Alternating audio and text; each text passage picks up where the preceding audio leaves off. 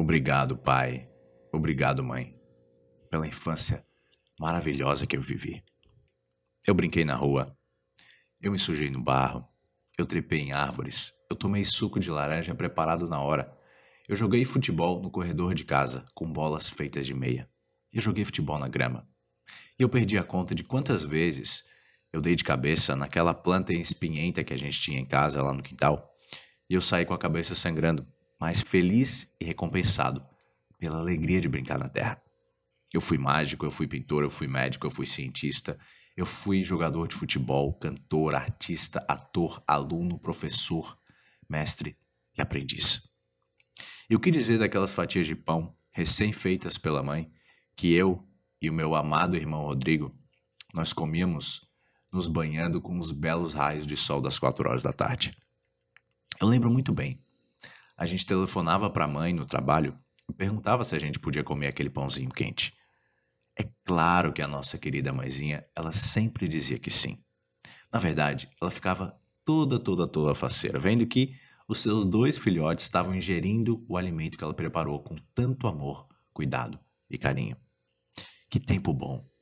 Não só porque foi a minha infância, mas porque eu faço parte da última geração que viveu uma infância raiz.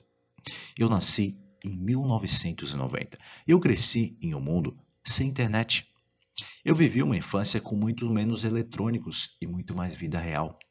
Eu tive a minha fase gamer e passei vários dias enfurnado em casa zerando Super Mario World e Donkey Kong. Só que eu vivi uma, uma infância de rua, uma infância na rua, brincando com os amigos em todos os lugares, de todas as formas e jeitos possíveis. Eu joguei taco, eu joguei jogos de tabuleiro, eu brinquei de polícia ladrão, pega-pega, três cortes e de queimada na praça. O bairro, ele era cheio de crianças e as amizades eram muitas.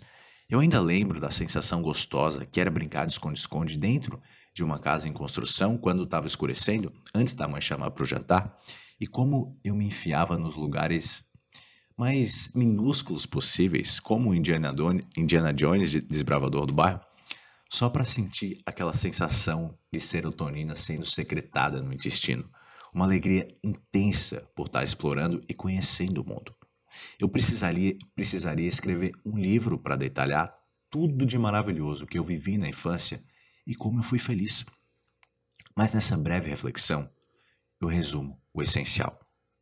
Eu tive uma das infâncias mais maravilhosas do mundo porque eu fui feliz com toda a inocência, bondade, esperança, criatividade, sede de viver e inexperiência de uma criança. Aquela criança, ela ainda está aqui, mas ela cresceu, amadureceu e se desenvolveu. Agora, a brincadeira é outra, de gente grande, mas a essência é a mesma, daquele menino, o menino maluquinho, amado por todos, amando a todos. O fato é que todos nós crescemos, amadurecemos e nos desenvolvemos. Um dia, nós nos olhamos no espelho e percebemos que já não somos mais aquelas crianças. Nós temos a plena consciência que nos tornamos adultos e que a infância nunca mais vai voltar. Porém, a criança que cada um de nós um dia foi, com certeza, ela ainda reside dentro do nosso ser. Aquele menino ousado e curioso que sempre fazia arte, e aquela menina faladeira que perguntava a respeito de tudo e encantava a todos, ainda existe dentro de ti. A infância acabou. O menino se tornou um homem, a garota se transformou em uma mulher. Mas eles podem e devem estar presentes na tua vida. Tu viveu uma infância da boa?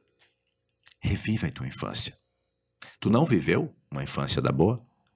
Vive a tua infância. Eternamente curioso, criativo, inventivo, arteiro e brincalhão. Esse era tu. Tu deixou a tua criança interna embora? Por quê? Não deixa a infância embora, independentemente da tua idade. Brinca, ria, festeja, vive, exatamente da mesma forma quando tu era uma criança. Como lindamente proferiu Gonzaguinha, eu fico com a pureza da resposta das crianças. É a vida, é bonita e é bonita. Viver e não ter a vergonha de ser feliz. Cantar e cantar e cantar a beleza de ser um eterno aprendiz. Eternos aprendizes, no fundo, ainda crianças, aprendendo, crescendo, se desenvolvendo e amadurecendo eternamente. Esses somos nós. Por isso, independentemente do rumo que a tua vida tome, mantenha a tua essência. Eu vivi e continuo vivendo uma infância da boa. E tu?